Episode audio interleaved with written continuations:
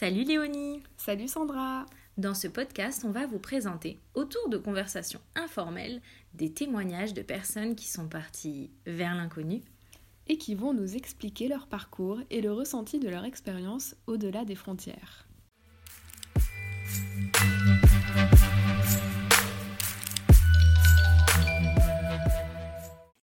Alors, eh ben, bonjour. Bonjour. Bonjour. bonjour. Est-ce que tu peux te présenter et nous dire de quoi tu vas nous parler aujourd'hui, s'il te plaît? Bien sûr. Donc, euh, je m'appelle euh, Kevin. Actuellement, je donne des cours de français dans un lycée où il y a une section bilingue à Szeged, en Hongrie. Et je vais vous parler aujourd'hui de l'expérience que j'ai vécue il y a 4 ans, non, 5 ans, euh, en Ouganda, où j'ai donné des cours dans une caserne militaire à Jinja, plus précisément. Ok, bah, on, va, on va commencer par euh, explorer un petit peu euh, l'avant de cette expérience. Est-ce que tu peux nous dire un petit peu dans quel contexte euh, tu es parti? Comment était ta vie avant ton départ? Alors, j'étais donc en première année de master. Et donc, on m'avait proposé avant un stage au, au Cambodge, et donc que j'avais accepté. Et la condition, c'était d'être prêt à reprendre le master de recommencer la première année de master en revenant. Et donc moi, ça faisait pour deux ans, parce que je devais partir au Cambodge. Et donc l'année suivante, j'allais en Ouganda. Donc deux ans plus tard, je recommencerai le, la première année de master. Ou un an et demi en tout cas. Mmh. Et euh, donc euh, moi, mon état personnel et scolaire à cette époque-là, j'étais euh, en Master 1. Les, les résultats scolaires, j'avais un peu du mal à suivre, parfois à me concentrer, plutôt par rapport à une situation familiale que j'avais, qui était que même le divorce de mes parents, qui n'était pas, pas très loin à cette époque-là. Maintenant, peut-être avec la... en y pensant, euh, je me dis peut-être que ça a joué un peu dans ma décision de vouloir euh, m'échapper un petit peu. Mais sur le moment, le moment je ne l'avais pas trop vécu comme ça. En tout cas, je ne m'étais pas dit euh, clairement, je veux partir pour m'échapper. C'était plutôt, c'est une très bonne opportunité. De toute façon, l'année scolaire se passe pas très, très, très bien au niveau scolaire, mais je m'épanouissais toujours très bien dans les expériences professionnelles que je faisais, que ce soit des stages ou même quand j'ai des bénévolement des personnes euh, à apprendre la langue française. Donc maintenant, rétrospectivement, tu te dis qu'il y avait peut-être des choses que tu aurais voulu quitter, mais à ce moment-là, tu voyais juste une opportunité de partir, c'est ça? Oui, c'était ça, voilà, c'était vraiment, je me mhm. disais, c'était une chance euh, mhm. qu'on me propose ça, d'aller pouvoir enseigner euh, dans un pays étranger qui n'était pas, pas à côté du tout de, de, chez moi. Et euh, donc, du coup, je pensais que c'était une et je pense encore avec le recul que c'était une bonne, très bonne expérience d'aller enseigner du coup au Cambodge et ensuite deux semaines après mon retour du Cambodge, où le stage avait duré cinq mois, mhm. je suis parti pour l'Ouganda pendant neuf mois. Et, donc cette opportunité, on te l'a proposée quand tu étais encore au Cambodge? Ah, alors, euh, non, avant de partir au Cambodge, je savais déjà que j'allais partir euh, en Ouganda ensuite, parce que j'avais postulé au stage euh, de, du ministère des Affaires étrangères.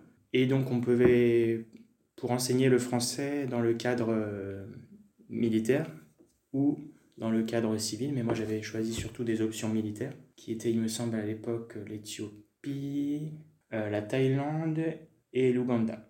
Je ne sais plus exactement quel ordre. Ça s'est bien tombé que j'ai été pris par le par l'Ouganda, parce que comme j'allais au Cambodge, c'était bien de découvrir une autre région du monde plutôt que rester à côté.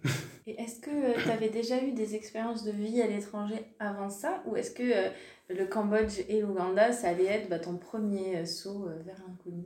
Première expérience professionnelle? Peu importe, de, vie. de vie. d'accord.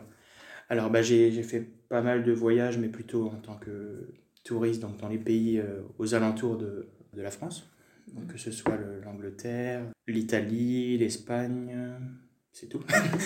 et euh, ensuite, j'ai, je suis allé trois fois au, au Japon, où euh, je suis allé principalement pour voyager et aussi pour suivre une fois des cours d'été mhm. dans une université japonaise. Moi, je reviens un petit peu sur le processus euh, de, de recrutement pour l'Ouganda. Oui. Tu parlais donc du, des stages du MAE. Oui. Mhm.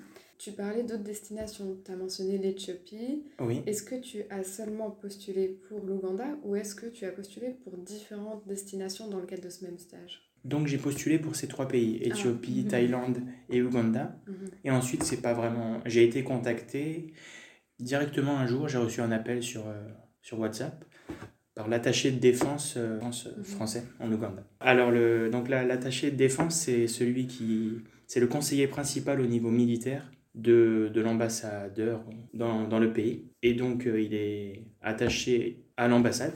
Et donc c'est lui qui était vraiment euh, le conseiller principal militaire de, de l'ambassadeur en Ouganda, qui allait par la suite être mon chef direct. Et donc il m'a appelé donc une fois en, en m'expliquant euh, bah, qu'il était euh, l'attaché de défense, qui à l'époque je ne savais pas trop ce que ça voulait dire, mais j'allais le découvrir. il m'a, il m'a, il m'a fait passer à une sorte de, d'interview euh, spontanée. Donc il me, demandait plus de renseignements sur, mes motivations, sur... mais il avait déjà quand même bien vu mon dossier, donc il voulait quand même un peu entendre un peu mes motivations. Et au final, il m'a demandé de confirmer ou d'infirmer ma candidature à la fin mais si j'ai bien compris, c'était quand même plus une, une, formalité pour lui, parce que pour eux, la, la décision était déjà prise, euh, si j'ai bien compris. Mais si je remets les choses en perspective, donc tu, as, mhm. tu, as, postulé donc, pour partir au Cambodge et en Ouganda juste après. Et donc tu ah commençais par le Cambodge. Mhm. et, euh, et, comment tu l'as vu venir ce départ en Ouganda? Parce que déjà tu, tu, tu, étais au Cambodge et petit à petit tu savais que à la fin de cette expérience-là, tu euh, retournais directement dans une autre expérience. Euh, tu le voyais comment? Est-ce que quand ça s'est rapproché, donc un an plus tard, quand tu allais te retrouver à devoir partir en Ouganda, mhm. est-ce que tu regrettais? Est-ce que tu étais dans le même état d'esprit? Comment c'était pour toi? D'accord. Bah, j'ai été déjà préparé en partant euh, au Cambodge. Et donc, je savais vraiment que j'allais repasser deux semaines en France avant de repartir en Ouganda. Et donc, bah, j'étais vraiment content de.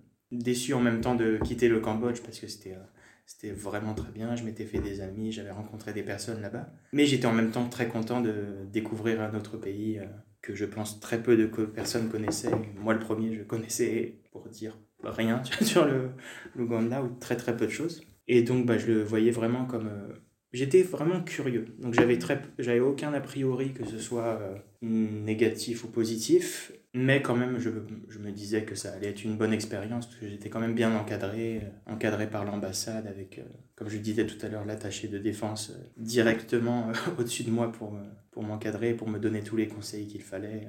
Et tu disais ne pas avoir beaucoup d'idées ou d'images sur l'Ouganda. Est-ce que tu peux nous dire un petit peu quand même ce que tu en savais Ou ce que tu imaginais Oui, tu n'étais pas obligé de savoir des choses. Qu'est-ce que tu visualisais aussi? Alors, je connaissais honnêtement rien, rien du tout, parce que je ne connaissais même pas le, le, nom du pays à l'époque. Mmh. Donc quand je l'ai vu sur la liste des, euh, des pays, j'ai dit, ah bah tiens, je je connais, je connais pas ce pays, je, vais... je me suis renseigné un petit peu quand même sur euh, les, le fiche euh, Ariane, de, qui sont les conseils du ministère des Affaires étrangères pour, pour voyager à l'étranger. Et donc j'ai vu que la situation était plutôt calme et pas, très, pas vraiment dangereuse là-bas. Et donc, euh, bah, je, je me disais, bah, il n'y avait pas de raison que ça se passe vraiment mal euh, mhm. en partant. C'est ce que je me disais, qu'il n'y avait vraiment aucune raison que, que ça se passe mal. Et j'étais vraiment content de découvrir et de, de ressortir grandi, on va dire. Et alors, euh, tu disais que tu as regardé sur euh, bah, ce que tu disais, le film d'Ariane, c'est comme ça Oui, c'est ça. Est-ce que tu as regardé d'autres choses concernant ce pays? Est-ce que tu t'es un peu renseigné euh, bah, Justement, si tu n'avais pas d'image, est-ce que tu as cherché à t'en faire? Est-ce que tu as regardé des choses qui pourraient être intéressantes ou des coutumes locales? Tu as fait quelques recherches avant de partir? Pas beaucoup. Et c'était vraiment plutôt volontaire. Je voulais vraiment avoir les surprises euh, mhm. en arrivant de découvrir le maximum. Bah, je sais qu'il y a certaines personnes qui connaissent l'Ouganda pour son ancien président Idi Amin, ou appelé euh, Amin Dada, qui, qui, a eu un film euh, primé aux Oscars, il me semble, qui s'appelle euh, Le dernier roi d'Écosse, que je n'avais pas vu avant de partir, que j'ai vu quand j'étais là-bas, et qui était vraiment très connu. Il y a même des personnes en France qui, qui m'en avaient parlé, mais moi je n'avais jamais vu, et j'étais... Bah, mais j'avais vraiment très très très très peu d'idées sur ce qui allait m'attendre là-bas. J'avais juste parlé un petit peu avec mon prédécesseur qui m'expliquait un peu la vie dans la ville. Donc pas le pays, mais surtout la ville euh, de Jinja en Ouganda. Comment vivre dans la caserne, comment se nourrir, comment faire ses achats, comment se déplacer, ce genre de choses. Et donc c'était très très flou dans ma tête, mais j'avais hâte de découvrir et, et je me disais qu'il n'y avait pas de raison que, pour que j'arrive pas à, m'adapter. Et alors, toi, avais, tu ne te projetais donc pas vraiment sur place Me projeter dans le sens... Euh, de d'imaginer en fait mhm. ta vie. Oui, bah oui et non. Je me, je me, projetais vraiment dans le sens où, bah, au niveau professionnel, j'essayais de m'imaginer quand même, euh, et je, je, réfléchissais un peu aux cours que j'allais donner, même si je ne savais pas trop, avant de partir, si j'allais en, comment j'allais enseigner, si je devais apprendre des notions de, de vocabulaire militaire euh, que j'ai pas vraiment eu besoin d'apprendre, parce que c'était pas ma charge de, leur enseigner. Je donnais des cours de, français langue étrangère, euh, on va dire civil. Mais la vie sur place, comme je disais, c'est comme on m'avait expliqué des choses, mais c'était. J'arrivais pas à concrétiser vraiment dans ma tête et à m'imaginer vraiment euh, ce qui allait se passer sur, sur place. Mais j'avais juste hâte parce que je, je, je, pensais vraiment que ça allait être euh, une bonne expérience positive et que, que je, serais content de, d'avoir vécu cette euh, expérience et avec le recul, je le confirme. Et, et, du point de vue des relations sociales, comment t'imaginais ton intégration? Parce que euh, moi, j'imagine qu'aller dans une bah, dans une caserne militaire, ça doit pas être euh, quand même euh, quelque chose de très commun. Et euh, est-ce que tu pensais que tu allais facilement réussir à te créer des liens avec les personnes sur place? Comment tu visualisais voilà, ton intégration dans le pays et aussi ta sociabilisation? Bah, Pour le coup, ça c'est vrai que mon, mon prédécesseur m'avait expliqué aussi qu'il y avait des, des collègues qui étaient bah, plutôt accueillants, qui m'ont, et avec le, en, y, en y étant allé, je confirme qu'ils étaient très accueillants. Mais c'est vrai que je m'inquiétais quand même un petit peu, c'est vrai, de, parce que j'avais combien? Deux, trois collègues, une caserne militaire, surtout celle où j'étais, à, taille euh, qui était quasiment une ville euh, entière. C'est vrai que je savais pas trop comment ça allait se passer et, et j'étais. Bah, j'attendais de voir. Mais c'est vrai que c'était peut-être quelque chose qui me. à laquelle je pensais. Mais bon, j'attendais de voir et j'allais voir. et est-ce que tu avais des craintes en particulier ou des points d'attention où tu te disais Ah, euh, ça, j'ai du mal à m'imaginer, justement. Euh, je me demande vraiment comment ça va être, euh, des points autres que là, ce qu'on disait, la sociabilisation. D'accord. Des choses qui m'inquiétaient, qui me. Ouais, questionner. Pensez par exemple à l'alimentation. ah, l'alimentation, un petit peu, mais finalement, bah, j'ai pu goûter beaucoup de choses locales. Et... Mais c'était pas vraiment des inquiétudes parce que je, je, je, me connais, je sais très bien que je suis très très peu euh, difficile en ce qui concerne la, nourriture. Et euh, bah, j'étais quand même content de pouvoir découvrir des, des nouvelles spécialités. Euh. et comme je disais tout à l'heure, je connaissais vraiment donc, rien de, de l'Ouganda, donc j'avais tout à découvrir et j'avais regardé un peu euh, sur internet, mais des photos, ça voulait, ça voulait pas dire grand chose. Pour la nourriture, c'est mieux de l'avoir dans l'assiette que, que, dans la, que sur un écran. Donc tu y allais vraiment sans avoir euh, vraiment de crainte. Tu disais plus, euh, bah, je verrai comment ça sera sur place. Oui, c'est, bah, ça peut être peut-être un, un, peu fou avec le recul. Peut-être, je sais pas. Mais sur le, en partant, je me disais vraiment, quitte à faire une expérience à l'étranger, autant vraiment découvrir quelque chose à, à 100%. Quoi. Mhm. Ou dire vraiment... Euh, parce que le nombre de personnes, comme je disais, moi y compris, qui ne connaissaient pas l'Ouganda, c'était très très très commun. Hein. Mhm. Je pense que non, je connais personne qui est allé en Ouganda autour de moi. Moi, je voulais revenir sur quelque chose d'un peu différent. Euh, j'aimerais bien revenir sur, euh, même avant le Cambodge, euh, comment tes proches ont réagi à l'idée que bah, tu allais partir et tu n'allais pas partir juste pour un an, tu allais partir pour deux ans dans mhm. deux destinations lointaines quand même. ils ont réagi comment à cette annonce? Alors, il faut savoir que, comme je disais, il y a eu la séparation de, de mes parents. J'en ai parlé finalement seulement à mon J'avais déjà postulé pour les stages du ministère des Affaires étrangères. Il m'a dit bah, si, tu penses que c'est la bonne idée, si tu es sûr de pouvoir euh, manquer de rien, on va dire, et d'être vraiment euh, autonome. Le Cambodge, ça a été beaucoup plus rapide parce que en théorie, j'aurais dû partir deux semaines après le moment où on m'a annoncé que, j'aurais le poste au Cambodge. je lui ai annoncé aussi la phrase un peu folle de Papa, dans deux semaines, je, je, dois aller au Cambodge. Qu'est-ce que tu en penses? Donc au début, peut-être qu'il pensait que c'était une blague, je sais pas, mais je lui ai dit, bah non, on a eu, je, pense que ça, on habitait seulement mon père et moi à ce moment-là. Il faut savoir que j'ai deux petites sœurs qui étaient plutôt parties avec euh, ma mère. Et donc moi, de mon côté, euh, j'étais euh, chez mon père. Et du coup, je lui en ai parlé parce que je me demandais quand même. Ça m'a traversé l'esprit de est-ce que j'abandonne mon père et je le laisse tout seul, mmh. Mmh.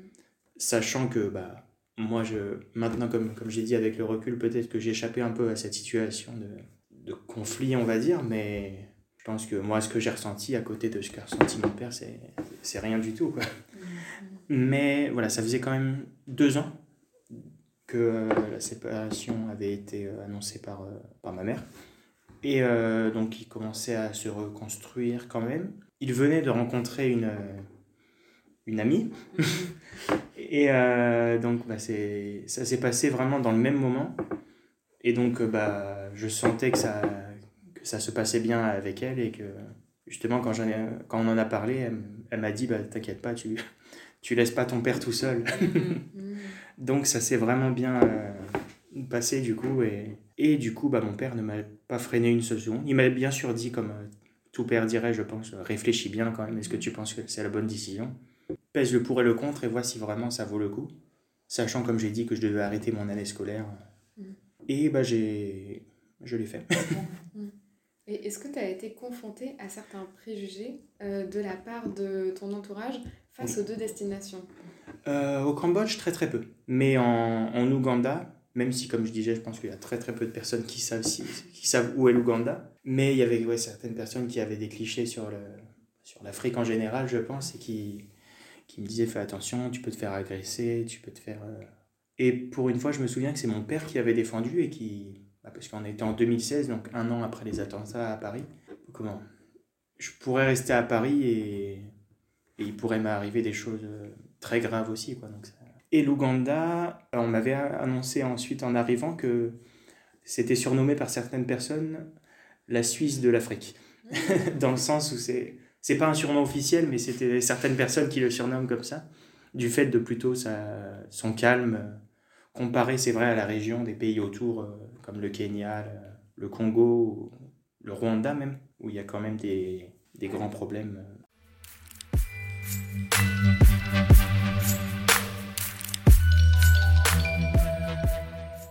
Pense qu'on a fait le tour de l'avant-départ et on va pouvoir passer eh ben, euh, bah, justement à ce départ pour l'Ouganda en soi et les premiers temps. Est-ce que tu peux nous raconter comment ça s'est passé de ce point de vue-là? Donc, euh, bah, le départ en Ouganda s'est passé deux semaines après mon retour du, du Cambodge. Est-ce que tu as changé de garde-robe entre-temps?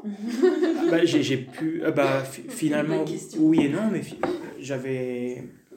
Il faut savoir que le Cambodge était un pays très très très chaud quand ça peut monter à 40, 43 degrés. Euh, voilà. L'Ouganda, contrairement à, certains préjugés que beaucoup de personnes avaient sur, euh, et que j'aurais pu avoir, c'est vrai, en me disant je vais en Afrique, il va faire 50 degrés tous les jours.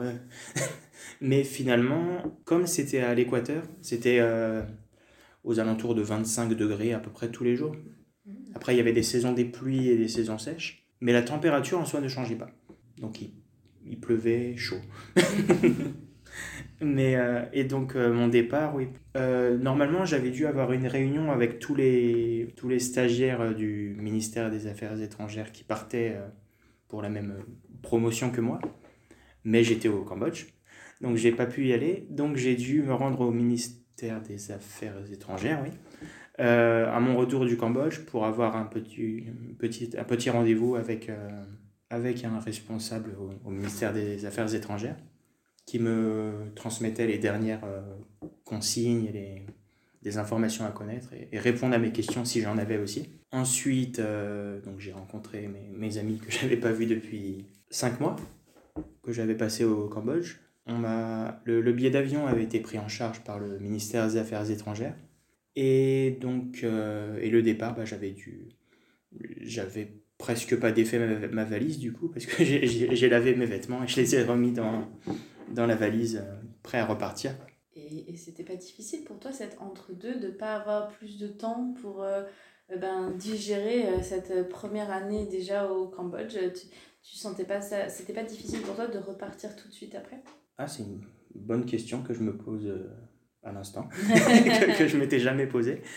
Euh, bah, non, c'est vrai que j'ai beaucoup profité, euh, j'ai essayé de profiter au maximum de voir le plus, enfin pas le plus de personnes, mais les personnes les plus importantes euh, pour moi à l'entre-deux. Bien sûr, j'ai pas pu voir tout le monde en deux semaines, mais j'ai essayé de faire un maximum pour rencontrer les personnes qui comptaient.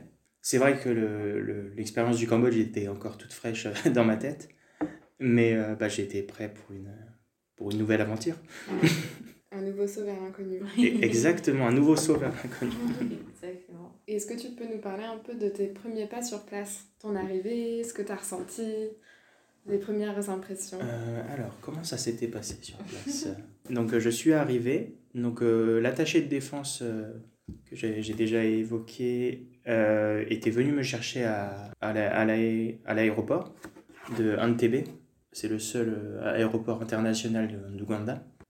Quand on est arrivé, il m'a emmené au... On est allé manger ensemble au, au restaurant pour, euh, pour faire connaissance. On a, on a bien discuté. Les premiers échanges étaient quand même euh, assez chaleureux. Il me disait de pas trop m'inquiéter, de, que tout allait bien se passer. C'est vrai que bah, j'avais quand même posé des questions sur le fait que quand j'allais en... que je serais le seul Français dans la caserne. Parce que lui, du coup, c'était mon supérieur, mais il était à la capitale, à Kampala. Il avait son bureau dans l'ambassade. Alors que moi, du coup, j'étais euh, sur place, sur, dans, le, donc, euh, oui, dans la caserne militaire. Et donc ensuite, euh, donc on a mangé au restaurant ensemble, on a fait connaissance. Il m'a présenté ma chambre que j'aurais pendant deux jours à la capitale, le temps de régler toutes les démarches administratives. Donc dans, dans l'ambassade. C'était une chambre qui était réservée aux, je ne vais pas dire diplomate, mais mm. aux, aux, personnes qui travaillent en lien avec l'ambassade pour souvent des, des courtes durées. J'ai dormi déjà, après ce long voyage, c'était bien de, de, se reposer un, un, petit peu. Quelle est la durée du voyage? C'était... Il n'y a pas de vol direct de, de Paris, donc il faut passer par, euh, il me semble que les deux vols sont soit Paris-Bruxelles, Entebbe, soit Paris, Addis Abeba en Éthiopie, puis Entebbe. Et donc, euh, on m'avait pris le billet d'avion pour, euh, pour l'aller, qui passerait par euh, Bruxelles. Au retour, ce sera Addis Abeba. Ben, j'avais pas trop, trop d'images avant, comme je disais, mais en arrivant, donc, je voyais beaucoup de, de, ce, que je, ce, que je, sais maintenant être des boutiques, mais beaucoup de, de petits bâtiments bâtiments en, bois, donc des petites, euh, être des cabanes ou des, mm. petites choses comme ça, donc construits avec les, moyens du bord, je pense, et qui étaient vraiment des boutiques euh, où ils vendaient, bah, ça, c'était sur le côté de la route, il y avait beaucoup justement de, de petites euh, échoppes en, en, bois où, où donc il y avait des vendeurs de, de téléphonie, donc de cartes SIM, de, de téléphone portable. Oui, les cartes SIM, on peut les acheter euh, sur le mhm. bord de la route comme ça en Uganda. Il y avait des coiffeurs mhm. sur le bord de l'autoroute comme ça, enfin de pas vraiment l'autoroute, de la, on pourrait qualifier de nationale en France peut-être. Et la, la végétation bien sûr. Mais en fait quand je suis arrivé il faisait nuit. Mhm. Donc euh, oui j'avais pas, pas, précisé mais quand je suis arrivé oui, il était 21h euh, je crois. Le temps qu'on mange au restaurant, tout ça. Le restaurant était un cadre magnifique aussi, donc vraiment des, des arbres euh, tropicaux, si, si, je peux dire, autour de moi. Ensuite, euh, donc, euh, sur le, la route entre et, et, Kampala, il y a quand même plus d'une heure de route, il me semble. C'est vrai que j'étais. à ce moment-là, je parlais plus trop avec l'attaché de défense et j'étais vraiment captivé parce que je voyais, mhm. que ce soit le, donc les, vraiment les, les commerces que je voyais, que je découvrais, qui allaient beaucoup me servir par, par la suite.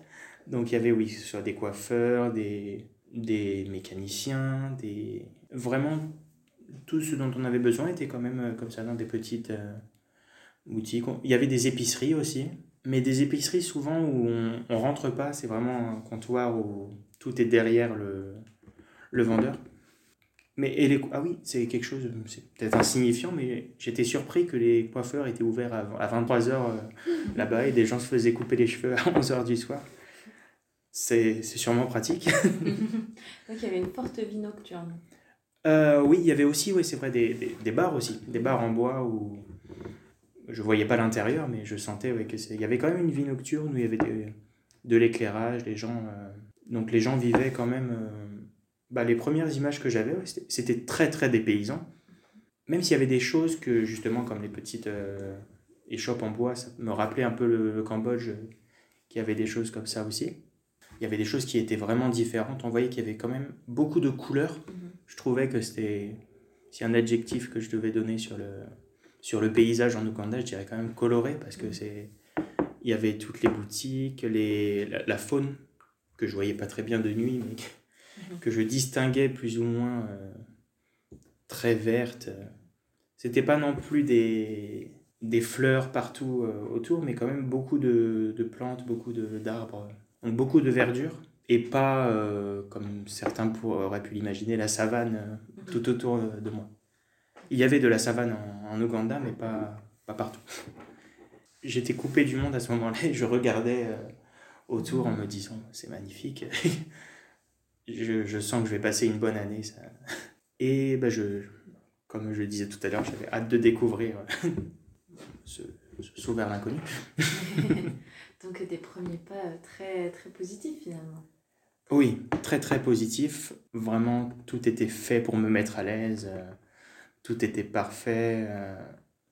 En arrivant, je, de, j'avais la chambre dans l'ambassade. Moi, le, le, jeune homme de 20, 21 ans, 21 mhm. ans qui, qui, me disait Mais c'est moi qui dors dans, dans l'ambassade. c'est vrai que je me disais mais C'est quand même une chance. Mais je me sentais peut-être. C'est pas que je me sentais pas à ma place, mais c'est vrai que c'était quand même euh, très honorant et très, très surprenant quand même. Et, tu es resté euh, tout, le long, euh, tout le long dans ce logement-là? Ou est-ce que tu es parti vers la caserne, par exemple? Oui, alors, alors l'ambassade était à la capitale, à Kampala. Donc je suis resté deux nuits là-bas pour histoire de faire toutes les démarches administratives à l'ambassade et au consulat directement. Donc que ce soit ma carte de résident, m'enregistrer directement pour le sur les registres consulaires pour mhm. pouvoir voter par exemple, puisque cette année il y, avait eu les élections présidentielles aussi. Mhm en France, bah oui, avoir tous les documents. On a aussi fait une copie de ma carte d'identité et de mon passeport au cas où il arrive quelque chose. A été une bonne idée.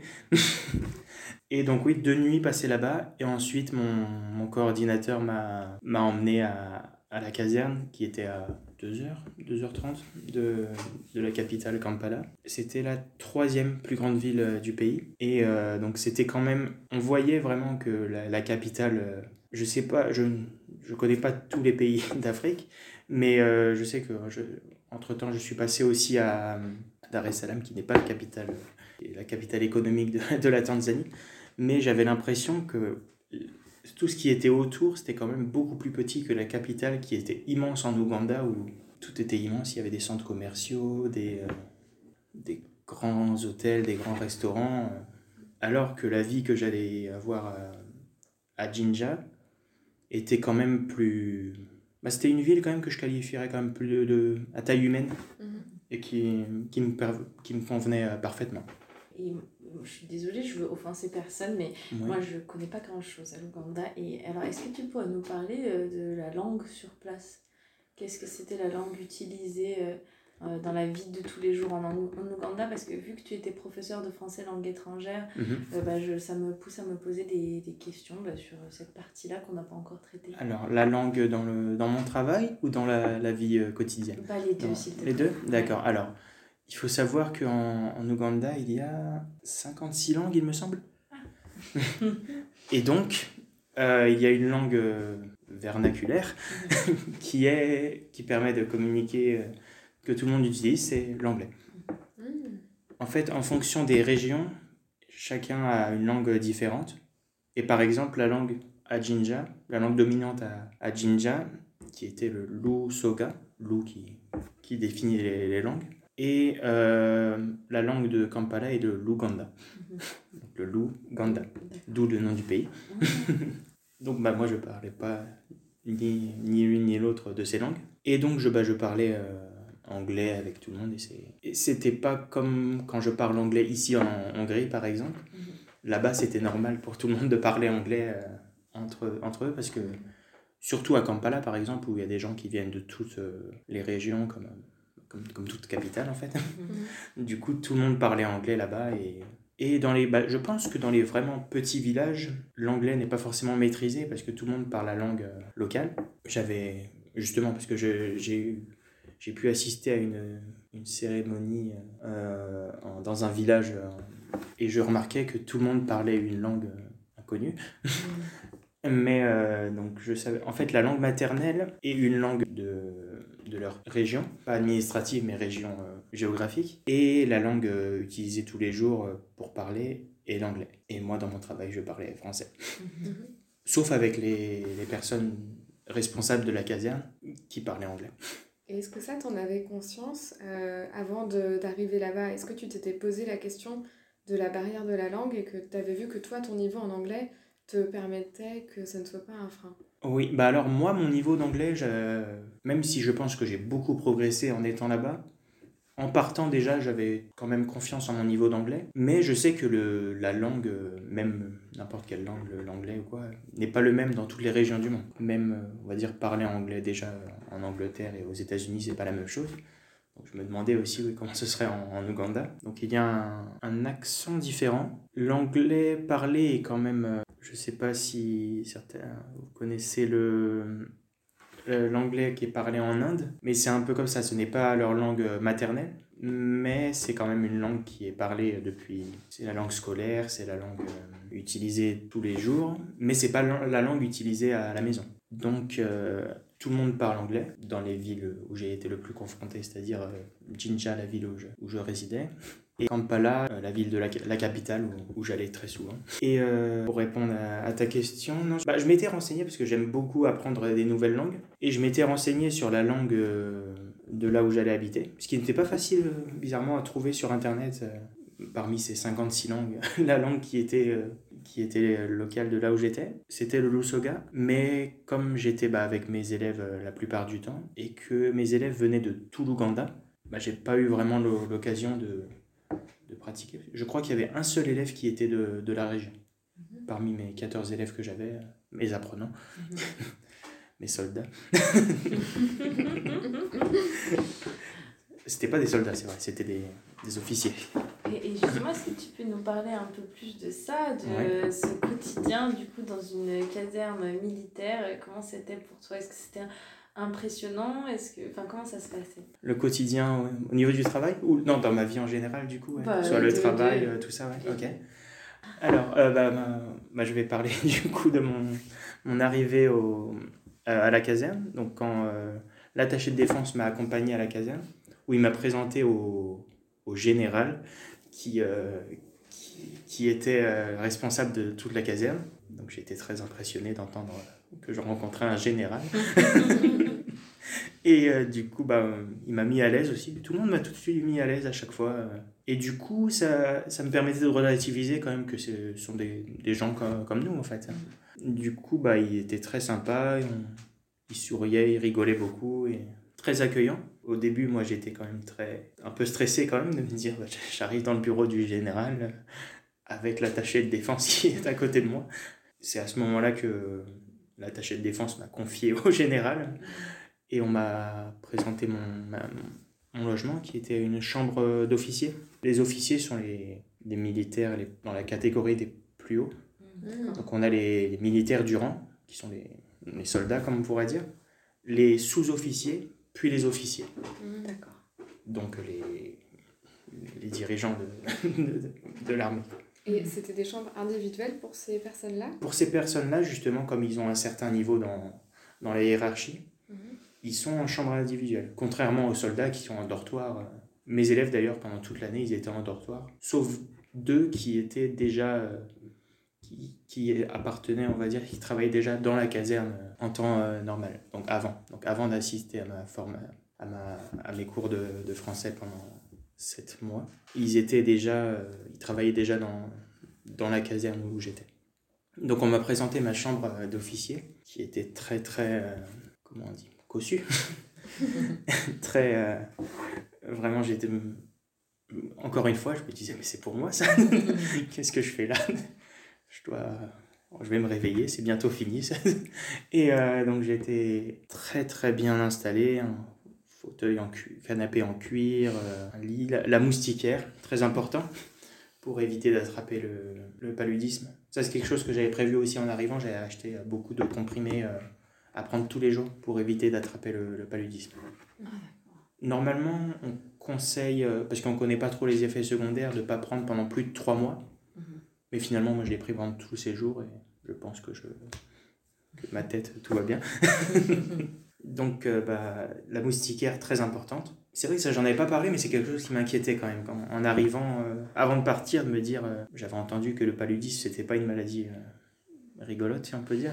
Du coup, j'étais quand même un peu inquiet, surtout que j'avais. Ah non, on me l'a dit après ça, mais que mon prédécesseur avait attrapé le paludisme quatre fois oh. En, neuf mois. il a eu un, vie, un mode de vie plus aventurier que, que le mien. oui, bah, moi je ne l'ai pas eu une seule fois, puisque bah, je prenais les comprimés tout le temps et je dormais sous la, sous la moustiquaire. Parfois j'utilisais du produit, mais très rarement quand même. Et euh, donc oui, j'étais quand même très très bien installé. On verra. Après, par, par la suite, j'ai eu quand même très très souvent des coupures d'eau. Mhm. Parce que j'étais en haut d'une colline en fait. Et les, je pense que le fait d'amener amener l'eau jusqu'en haut de la colline, c'était un peu compliqué. Et souvent, les, les militaires qui restaient là restaient euh, un jour ou deux, peut-être une semaine maximum. Mais j'étais le seul à rester pendant neuf mois là-bas. Mm. Donc c'est réservé normalement aux officiers en, de passage. Mm. Donc je sais qu'à côté de moi, parfois, il y a eu des Kenyans, des Burundais. Je crois qu'on dit Burundais. coup, bah, ouais, j'étais très, très bien installé et très impressionné en même temps de, dans la même journée, rencontrer le général, puis euh, être installé dans cette chambre d'officier. Et donc, c'est à partir de ce moment-là que je me suis dit les, les choses euh, sérieuses commencent, ce qui n'a pas été le cas, parce que j'ai dû attendre presque deux mois avant que les élèves arrivent. Ah. Qu'est-ce que tu as fait tout ce temps Exactement. J'ai profité de la ville. j'ai beaucoup euh, voyagé, visité la, ville, euh, vraiment découvert ah bah, avec les, euh, on appelle là-bas les Boda Boda, qui sont les motos-taxis. Mhm. Donc on monte derrière eux et ils nous emmènent d'un point A à un point B en, en moto. Et, et, alors ces motos-taxis, mhm. c'est un, un, un, mode de transport vraiment courant. Ça arrive souvent de les prendre pour sortir de la caserne? Oui. oui, bah, ça on s'en sert euh, surtout dans la, dans la ville où j'étais. À la capitale, à Kampala, il y avait Uber qui s'est installé, qui s'était installé quelques temps avant que j'arrive. Mais là où j'étais, c'était soit ça, soit je marchais. Mhm. Donc je prenais le moto-taxi, qui, euh, en petite anecdote, il l'appelle Boda Boda là-bas, qui est à la prononciation euh, locale, l'équivalent de border border. Mhm qui à la base, à, l'origine, permettait de, de, franchir les frontières. Mmh. Donc, euh, il me semble que les premiers permettaient de franchir les frontières. Ils franchissaient les frontières avec. Euh, pas dans le sens euh, illégalement, mais ils mmh. franchissaient les frontières avec ce moto-taxi. et ça s'est vraiment développé, je pense qu'il y en avait vraiment partout. Donc, contrairement aux systèmes, on va dire, sociaux et professionnels qu'on a en France et même dans toute l'Europe, là-bas, il n'y avait pas de ça. Hein. C'est une personne a une moto, elle, elle peut devenir moto-taxi, si, conducteur de moto-taxi si elle veut. Mhm. Ça avait des avantages, c'était bien, il y en avait beaucoup qui, qui rentabilisaient du coup leur achat de moto et qui faisaient ça toute la journée.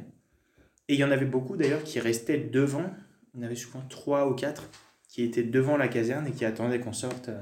Et donc bah, j'avais toujours un moyen normalement d'avoir un, un boda boda pour, pour m'accompagner. Euh, j'ai été j'ai demandé aussi rapidement parce qu'il faut savoir que là-bas comme au Cambodge il faut euh, négocier les prix sinon on se retrouve à payer une course 10 euros pour, pour aller en centre-ville ce qui est très très cher. Mais alors justement j'étais habitué je m'étais habitué un petit peu à négocier au Cambodge. Mais en Ouganda on négocie aussi mais pas sur les mêmes euh, échelles on va dire. Au Cambodge vraiment on pouvait descendre de 10 alors qu'en Ouganda c'était plutôt divisé par deux. Entre le prix annoncé au début et les prix euh, jusqu'auxquels on peut aller. Et, et ça, t'y arrivais bien? C'était pas difficile pour toi en tant qu'étranger d'arriver à marchander? Bah, je, ne sais pas, je me suis dit euh, que c'était. Euh, bah, ah, ça dépend, il y a deux sens. il peut y avoir deux réponses. C'est est-ce que en tant qu'étranger, je peux me permettre de négocier autant qu'un local? Ça, c'est sûr que non. Mais après, moi, est-ce que psychologiquement, j'arrivais quand même à, à faire l'effort de négocier? Ça, oui. J'ai eu du coup un peu une période d'entraînement au Cambodge avant, mais en arrivant en Ouganda, je, je commençais quand même à, à, apprendre les petits gestes comme euh, faire semblant de partir pour dire ok c'est pour que la personne avec qui négocie dit ok c'est bon ça me va.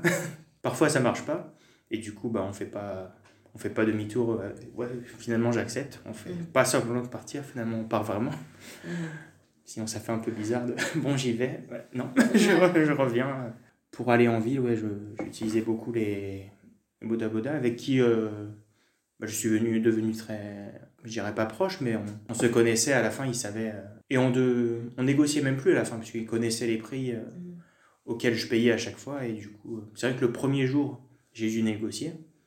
Et après, on s'est habitué tous les jours, pas quasiment tous les jours. On avait déjà les prix convenus, donc quasiment je montais sur sa moto, il m'emmenait et je le payais à la fin. quoi. Et on discutait un peu comment ça va, ça va la vie. J'étais curieux quand même d'apprendre leur, leur vie parce que je me demandais comment ça se passait euh, de vivre d'une moto en soi. Et du coup, il y avait beaucoup de, d'expériences à me raconter, que, bah, que ça marche ni bien ni mal, mais ça va, ils arrivent à s'en sortir quand même. Mais c'est quand même, oui. Euh, il faut savoir que le salaire moyen en Ouganda, c'est de 38 dollars euh, par mois. Donc. c'est la monnaie locale, le dollar? Non, c'est le, le shilling, le shilling ougandais, qui n'est pas le même que le shilling kenyan. Mhm. Donc c'est une ancienne monnaie euh, coloniale, on va dire. De... Euh, donc c'est une monnaie qui est restée, le, le shilling ougandais. 4000 shillings, ça vaut 1 dollar. Ah, voilà, donc j'étais euh, millionnaire. mais, mais, mais avec cette. Tu disais que ça c'était la moyenne le, le, salaire moyen, mais après il y en a qui gagnent mille fois plus et il y en a qui gagnent. et avec le salaire moyen, on, on peut vivre décemment là-bas? Euh, bah, Ça dépend. À la capitale, non. Mhm. C'est pour ça qu'on on sent vraiment la pauvreté à la capitale, bizarrement, plus que dans les villages où bah, ils se contentent de ce qu'ils ont. Ils ont, ils ont leur terrain, ils cultivent leur terre. Ça se manifeste par quoi la pauvreté là-bas? Là-bas, à la capitale, mhm. c'est vraiment, on sent, euh, bah, je sais pas, par exemple, les, les vêtements, la, je pense que aussi la, on va dire la criminalité est plus élevée aussi dans la capitale parce que bah, aussi c'est moins facile pour les, gens de, pour les personnes de la capitale de cultiver, cultiver leur terrain. Mhm. Dans la capitale, on va dire, c'est on n'a pas trop de champs au milieu de la capitale. Que ce soit n'importe quelle capitale du, monde, je pense. Et du coup, on, on, sait que la criminalité est plus élevée dans la capitale. Euh, coup, la, et aussi, on voit la, les personnes qui fouillent les pas, les, pas seulement les poubelles, parce que là-bas, le ramassage des ordures est plus dans des, grandes, dans des grands containers. Et on voit souvent des enfants fouiller les, les containers. Mais c'est pas. Voilà, on va dire qu'on voit pas ça à chaque coin de rue, mais, mais quand on le voit, c'est vrai que ça, ça fait mal au cœur quand même. Est-ce qu'il y a eu un moment où tu t'es senti que ça y est, euh, tu étais chez toi maintenant, ou en tout cas tu vivais là-bas, ta vie était là? Est-ce qu'il y a eu un moment où tu t'es senti vraiment bien intégré dans ta routine là-bas? Donc bah, je, me, bah, je savais que j'étais que j'étais pas chez moi. J'étais le seul... Euh, non pas que c'était important pour moi, mais je, je sentais que c'était important parfois pour le regard des autres. Le seul blanc de toute la caserne, mhm. euh, on va dire pour toute l'année. Il y avait souvent des, il me semble, des militaires américains qui venaient eux, ils, passaient de, ils étaient de passage, mais eux, c'était des militaires. Mhm. Donc j'étais le seul blanc et j'étais le seul. Euh, ah non, pas le seul, parce qu'il y avait les, les, militaires euh, qui habitaient avec leur famille parfois dans la caserne. Mhm. C'est pour ça que je disais une ville tout à l'heure. Hein, c'est vraiment euh, une ville dans le sens où ils, ils viennent avec leur famille, ils peuvent avoir leurs animaux sur place, des vaches, des. Souvent, je croisais un homme, je sais pas ce qu'il faisait, mais il se promenait dans le, dans la caserne avec euh, son troupeau de, de vaches ah et de, de, taureaux. Et il y avait souvent des, donc des, des femmes qui avaient leur, euh, leur au pluriel chèvre. On sentait que c'était une ville, euh, une deuxième ville dans la, dans la ville en fait. Mhm. Enfin, à l'écart de la ville, mais une deuxième ville quand même. Il y avait même des commerces, on pouvait, je pouvais acheter des... C'est des petits commerces, hein. je pouvais acheter du, pas, du dentifrice, des, du papier toilette, des, des choses un peu de des boissons aussi. Mais de nourriture, à part des, des barres de chocolat ou des choses comme ça, il n'y avait pas grand. Mhm. Mais je pouvais manger par contre euh, gratuitement à la, à la, aux messes, c'est-à-dire la cantine militaire, mhm. tous les jours. Mais donc, euh, honnêtement, quand je suis arrivé là, je sais que dans tous les pays, la, cantine, la, la nourriture militaire, c'est pas la meilleure du, du monde. Et, mais euh, donc, bah, je me disais, c'est quand même pas très bon ce qu'on mange là-bas. Donc, c'est vrai que je mangeais très peu à la cantine. Mais de temps en temps, ça faisait du bien de revenir et de manger. Tu peux nous dire ce que c'était comme type de plat? Oh Oui, alors c'était. Bah, J'ai toujours du mal à l'expliquer. C'est parce que c'est quelque chose qu'on connaît pas du tout, du tout, du tout ici. Alors le plat s'appelait le pocho. Enfin, la base s'appelait le pocho. On va dire que c'était un féculent du coup. C'est de la farine de maïs euh, mélangée avec de l'eau. Et ils en font des, des blocs finalement, mhm. qui sont servis avec euh, des haricots rouges, du, bouillon, de la, enfin, du, ouais, de la, de la sauce. Euh, tomates, euh, avec un, carré de, bœuf, une fois par jour, soit au déjeuner, soit au dîner.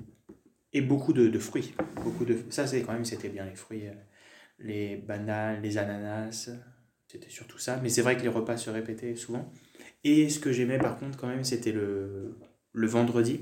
Tous les vendredis, on avait le, ce qu'ils appellent le matoké là-bas.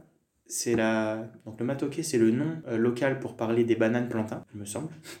Mais en tout cas, c'est le nom donné à, la purée de banane plantain, qui est vraiment très bonne. La, banane plantain, j'en avais entendu parler, mais j'avais jamais goûté. Oui, non, j'avais jamais goûté la banane plantain et c'était vraiment quelque chose de très bon. Et c'est. Du coup, c'est de la banane, mais c'est pas un, dessert. Hein. Mm. C'est vraiment euh, considéré comme un plat euh, salé, comme de la purée euh, de pommes de terre. Quoi. Et du coup, on mangeait ça aussi encore avec, le, avec les carrés de, de bœuf la, viande, c'était surtout ça, un carré de bœuf, euh, on va dire un peu comme, comme le bœuf qu'on met dans le bœuf bourguignon, des choses comme ça. Sans le vin qui va avec, mais c'était très frais comme ça. À la collation, on va dire à 10h, on pouvait avoir euh, dans, la, dans la salle des officiers, comment on appelle ça? Du manioc, que je connaissais pas du tout, que j'avais vu seulement dans dans Colanta pour moi c'était j'y connais je connaissais pas du tout et c'était vraiment très bon en fait c'est euh, comment décrire? Vous connaissez le non? Une racine. Ouais, ok. C'est une racine et ça se mange euh, là-bas. C'est euh, c'est frit et ils mangent ça avec du, du, sel. Mhm. Et donc ça avec un, une tasse de thé ou de café. Et c'était bah, très bien comme petite pause entre deux cours. Et, euh, et, du point de vue euh, des, amitiés ou des relations euh, là-bas, est-ce que tu, aurais des personnes particulières qui ont fait une différence dans ton année dont tu pourrais nous parler? Comment tu te sentais de ce point de vue-là? Bah j'avais oui j'avais j'ai trois collègues mais il y en a un quand même qui m'a plus marqué que, les autres. Mon collègue qui s'appelait Eddie qui est par la suite allé étudier à Paris pendant deux ans à l'école militaire en face de la Tour Eiffel, plutôt bien installé. et il est donc il m'a beaucoup aidé pour. Euh, c'était pas trop. Enfin, il m'aidait parfois euh, pour me faire comprendre auprès des, des secrétaires de, de la caserne, par exemple, si je voulais imprimer des choses ou, ou si j'avais un problème avec mon logement, des choses comme ça. Mais il m'aidait aussi socialement euh, en allant boire un verre ensemble, des choses comme ça. Bah, j'ai l'impression que c'était un peu comme le rôle que. Il jouait le rôle sans être rémunéré de comme j'ai ici en Hongrie un, coordinateur qui, qui m'aidait un peu euh, socialement à, à vivre et, euh, et aussi à, oui, à communiquer aussi avec les, les secrétaires qui me, qui me semblent... Elle parlait en, anglais, mais parfois il y avait des choses que c'était mieux que ce soit lui qui traduise directement. Parce que j'avais pas quand même tous les termes techniques en anglais aussi pour... Euh, enfin, je savais dire photocopieuse, des choses comme ça, mais il y avait des mots Parfois, c'était plus simple que lui explique euh, directement. Et euh, il y avait un autre collègue aussi qui, euh, lui, m'a emmené rendre visiter son, sa ville, qui était la deuxième ville, pas de la Hongrie, de, l'Ouganda.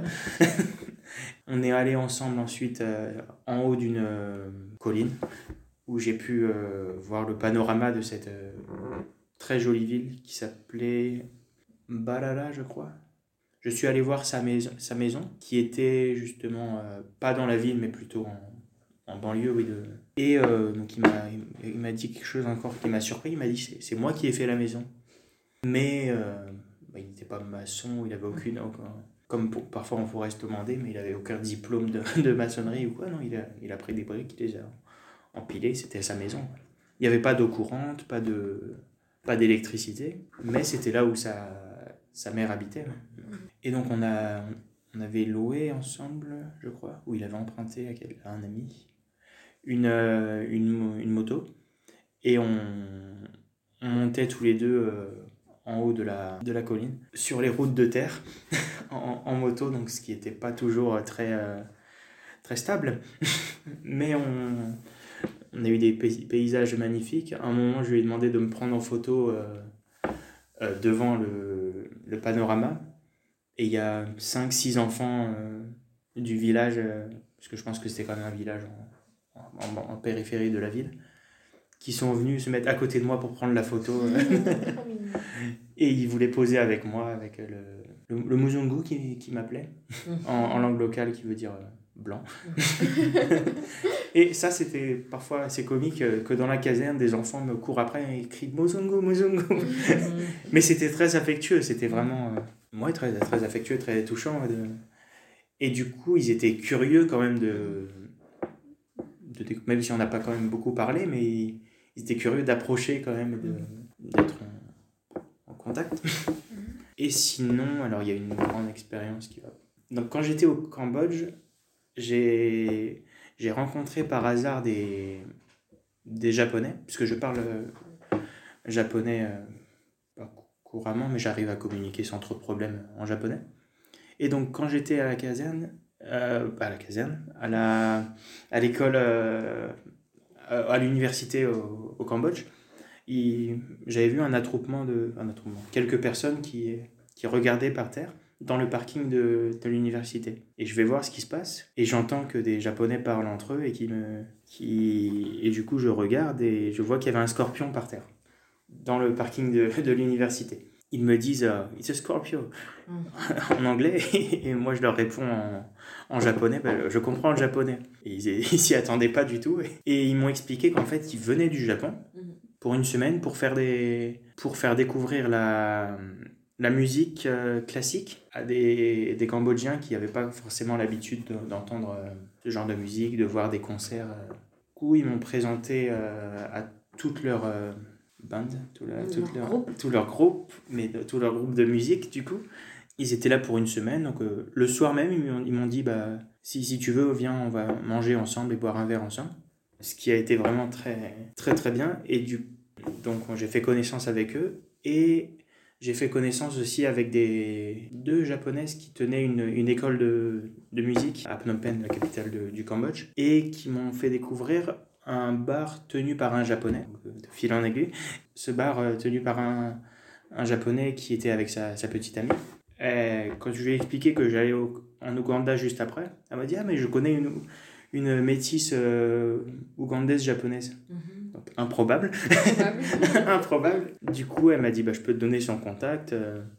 Euh. Bah, je me dis C'est génial, parce que je, à part le, les militaires, je, je, connais personne là-bas. Donc, ça a été vraiment une, bonne idée. Elle m'a donné son contact. Premier jour, euh, du coup, à Kampala, je l'ai rencontré euh, pendant les deux jours où j'étais à Kampala pour les démarches administratives. Elle, elle, elle vivait à Kampala avec son sa mère, son frère, euh, et qui jouait dans l'équipe de foot. Euh, il y avait des, des, équipes de foot où ils faisaient des tournois avec l'équipe des Japonais de, d'Ouganda, l'équipe des, des Néo-Zélandais, des Australiens, des Américains. D'Ouganda, ils faisaient des tournois comme ça, ils faisaient des, rencontres toutes les semaines. Et euh, dans l'équipe, en fait, il y avait beaucoup de Japonais qui étaient bénévoles en Ouganda, qui étaient bénévoles en Ouganda, dans tout l'Ouganda en fait, en parlant euh, bah, en discutant, je me suis aperçu qu'il y en avait certains qui étaient, euh, enfin un seul, dans l'équipe de foot en tout cas, qui, était de, qui travaillait dans la ville où, j'étais.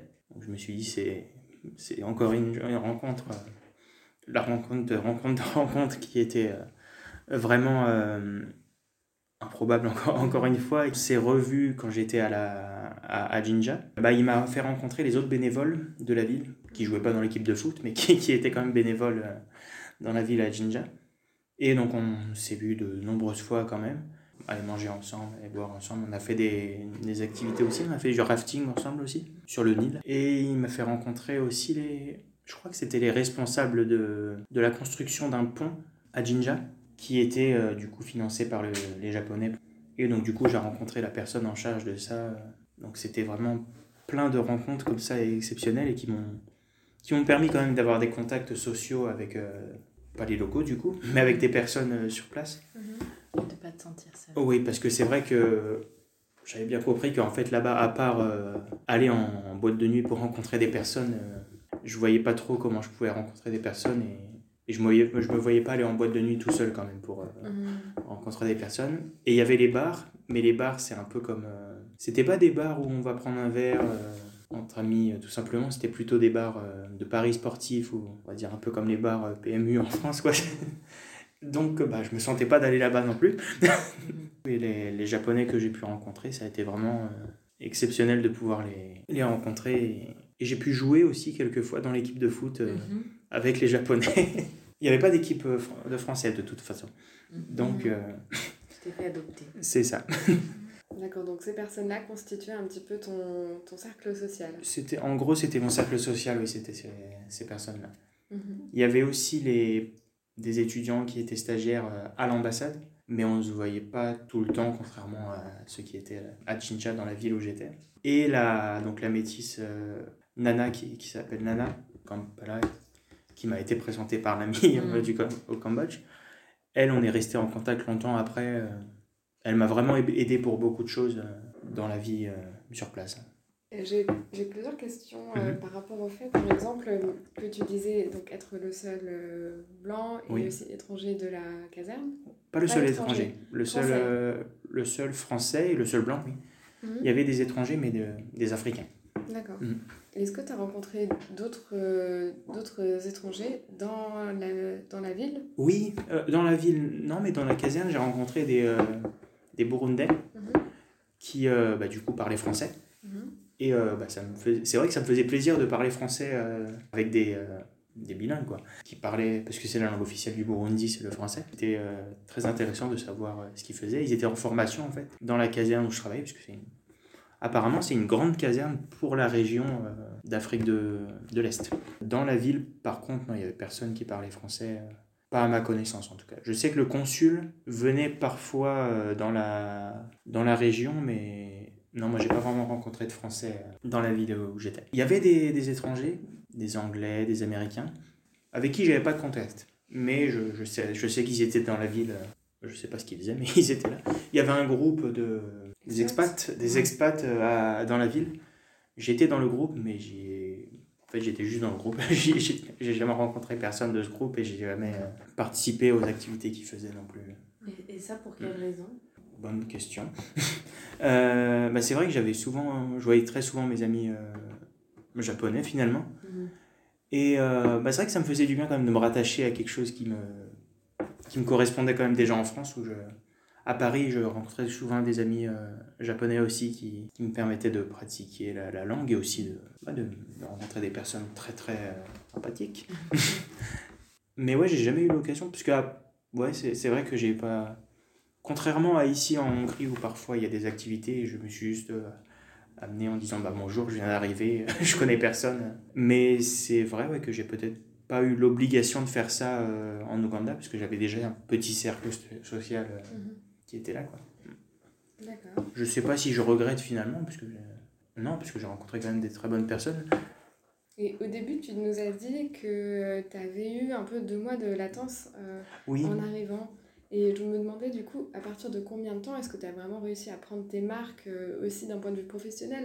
Parce que tu nous ah as bah pas trop parlé de cet aspect-là. Oui, bah c'est, un, c'est, important. donc j'ai, euh, en arrivant pendant un mois et demi, ouais, mhm quasiment deux mois. Donc les, apparemment, il y a eu un petit problème et les, euh, les élèves, les, les apprenants ont été convoqués. Bah, on ne savait pas, tous les jours ils me disaient bah, ils, vont, ils vont arriver bientôt. J'attendais, je visitais la ville, j'allais au resto, j'étais en vacances quoi.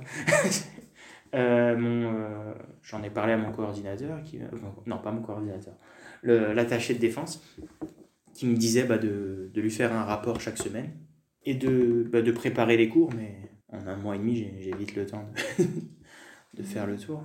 Mais après, quand ils sont arrivés, on a commencé directement et, et j'ai été impressionné que vraiment, là pour le coup, on partait vraiment de 0, 0, 0. Ils ne savaient pas dire bonjour, euh, rien du tout. Donc l'objectif, c'était de les amener au niveau B1 en, en 7 mois, du coup. Mhm.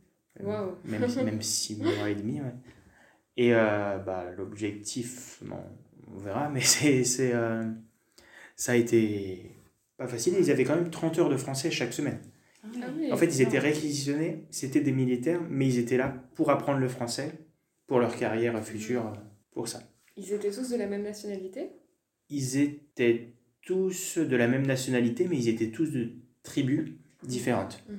Enfin, pas tous, mais de beaucoup, beaucoup de tribus différentes. C'est pour ça que je disais, il y avait... ils parlaient tous anglais entre eux. Euh, non, ils parlaient tous euh, swahili entre, entre eux. Parce que Swahili, c'est la langue officielle de, des militaires de l'Afrique de, de l'Est. Et du coup, ils, bah, ils parlaient entre eux en, en Swahili ou en anglais, ça dépend. Parce qu'en fait, c'est la, la langue officielle des militaires, mais il n'y a que les militaires qui la parlent.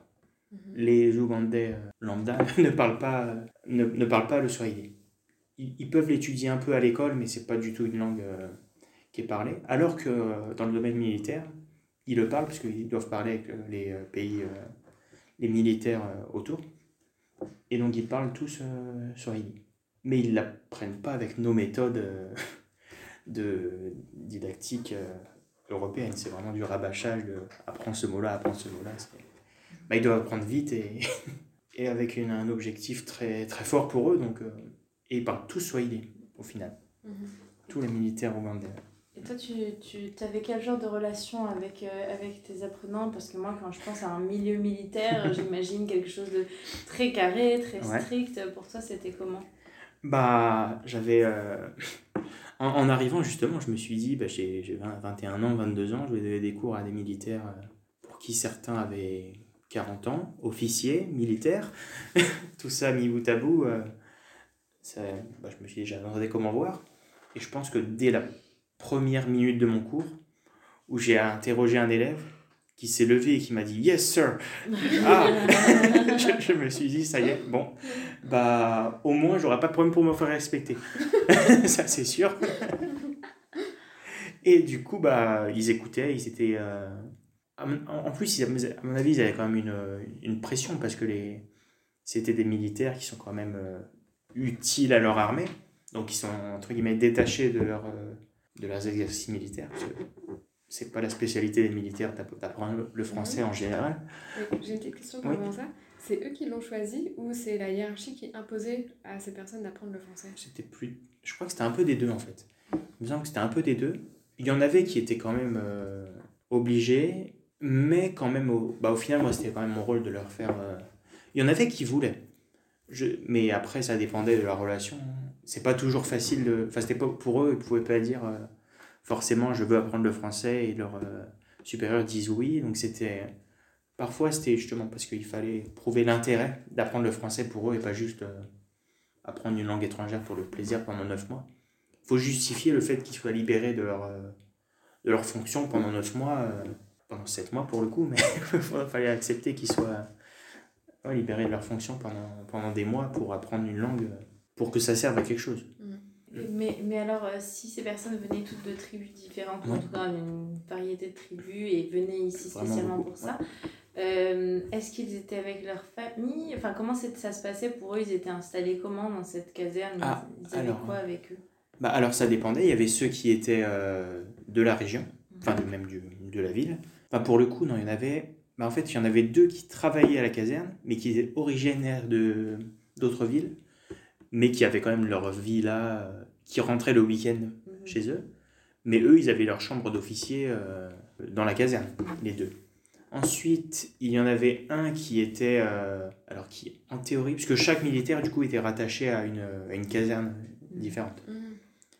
Donc, il y en avait un qui était d'origine de Jinja, ou de, ouais, de près de Jinja, mais il n'était pas rattaché à la caserne de Jinja. C'était bien pour lui cette année, parce qu'il était près de sa famille, euh, alors que d'habitude, il était plutôt à l'autre bout de, de. Et il y en avait d'autres qui étaient bah, de, casernes euh, éloignées, et qui étaient aussi euh, eux-mêmes ori- originaires de, de villes éloignées. Mais oui, ils m'ont dit, il y en avait aucun de mes élèves qui avait leur famille dans la caserne, mais ils, étaient en. Alors, pour ceux qui n'étaient pas de la caserne, ils étaient dans le dortoir ensemble. Même si c'était des officiers pour la plupart, ils étaient quand même dans le dortoir, parce que c'était des. Bah, du coup, ils étaient étudiants à ce moment-là. Ils étaient, euh, ils étaient pas. C'est pas eux qui donnaient les ordres, c'est eux qui les. Enfin, c'était moi qui leur donnais des. Pour eux, j'étais leur supérieur. Mm. Pour eux, j'étais leur supérieur. Quoi. Moi, ça me plaisait pas toujours d'être vu comme ça, mais on va dire, ils devaient faire ce que je disais. Quoi. Ouais, donc pour eux, pour le logement, la plupart, ils étaient en, en dortoir. Sauf les deux qui étaient rattachés à la caserne, qui avaient leur chambre euh, tout le temps. enfin, depuis, depuis des années, du coup. Et donc celui qui était de Jinja, il passait quand même la semaine euh, là, il rentrait le week-end à Jinja, euh, juste à côté. Comme tous les autres rentraient dans, leur maison pour le week-end. Peut-être si on réélargit un petit peu, on reprend un peu de perspective, mhm. mais je me demandais si quelque chose te manquait quand tu étais sur place. Bah, parfois ma famille et mes amis quand même, c'est le première chose je pense. Mais pas en arrivant. En arrivant, non, j'étais vraiment curieux de tout découvrir et tout. Et c'est vrai que sur neuf mois, il y a eu des moments où j'ai eu un petit, un petit coup de, de mou, comme, comme, on dit. Mais euh, ouais, donc j'ai ma famille, mes amis me manquaient. On peut dire peut-être un peu la, la cuisine, mais c'était pas maladif non plus de dire euh, faut que je mange de la raclette. c'était pas à ce point-là non plus. C'était. Non, des fois j'y pensais, mais c'était plus, plus les amis parfois ou un petit coup de blues. Euh, la famille et les amis me manquaient, mais, mais je, euh, avec les technologies maintenant, euh, je pouvais, on pouvait s'appeler en visio, tout ça. Mmh. Bon, c'est pas, c'est pas pareil, mais je gardais quand même contact. Mais après, non, sinon pour la vie en général, j'avais quand même tout ce qu'il me fallait. J'avais un cercle social ici aussi, enfin là-bas aussi. Tout était quand même plutôt bien. Et... Mais après, c'est vrai que j'aurais pu partir en me disant je sais à quoi m'attendre et finalement être euh, dérouté. Euh. Mais euh, non, pour l'ensemble, non, ça, avec le recul. Sur le moment, parfois, il y avait des moments difficiles, mais avec le recul, je suis vraiment content d'avoir été là-bas et dans l'ensemble, j'étais plutôt épanoui. Mm-hmm. Et est-ce que tu as vécu des choses que tu, que tu considérais difficiles? Est-ce qu'il y avait des choses qui étaient compliquées pour toi dans ton aventure là-bas? Alors, euh, bah, vivre sans eau, parfois, c'était un peu compliqué. Comment ça? Ouais, ah nous Alors, bah, dans le sens où euh, j'avais très souvent des coupures euh, d'eau. Mhm. Pour prendre la douche, parfois j'allais. Alors, on m'avait dit donner l'option de remplir un, un bidon d'eau, puisqu'on pouvait remplir le bidon d'eau à, l'extérieur dans la caserne, et donc de me doucher avec un bidon dans la salle de bain. Ou soit bah moi j'ai trouvé une autre option, c'est que j'avais pris un abonnement à une salle de sport en ville et du coup j'utilisais leur douche mhm. là-bas. Mais voilà, pour le soir par exemple, pour me laver les mains ou quoi. Moi du coup j'ai découvert euh, l'utilité du gel hydroalcoolique euh, avant cette année. les difficultés après pour euh, non pour me déplacer ça allait. Je me suis vite habitué quand même. J'ai mais j'ai bien sûr c'était ça avait rien à voir avec ma vie euh, en région euh, parisienne et même les dernières années à l'université à Paris. Donc la vie en, Ouganda dans l'ensemble j'ai pas eu de difficultés. J'ai eu des, des problèmes qui me sont arrivés dans pendant mon, mon année là-bas et dans, dans l'ensemble ça j'ai pas été trop confronté à des à des problèmes dans la vie de tous les jours en tout cas pour laver mon linge Bien sûr, j'avais pas de machine à laver. Alors on m'avait dit que je pouvais prendre une bassine et nettoyer mon linge à la main. Mais le lecteur, euh, pas le lecteur, le, le stagiaire d'avant qui était là avant moi m'avait proposé de, m'avait expliqué qu'il y avait une femme euh, qui s'occupait des petites épiceries euh, dans la caserne, à qui si je donnais un peu d'argent pouvait s'occuper de nettoyer mon linge à ma place. Moi je préférais du coup c'était et du coup bah je sais plus combien je lui donnais mais je lui donnais un billet, comme on dit, et nettoyer mon, mon linge. Et est-ce que euh, tu aurais euh, des anecdotes que tu pourrais nous raconter qui représentent bien ton expérience dans le pays pour toi? Donc, des, par exemple, des anecdotes qui t'ont marqué, des moments bons ou moins bons, ça dépend que de toi, mais des anecdotes euh, voilà, spéciales. Je vais en avoir. Alors, on va commencer peut-être par les bonnes anecdotes. Mhm.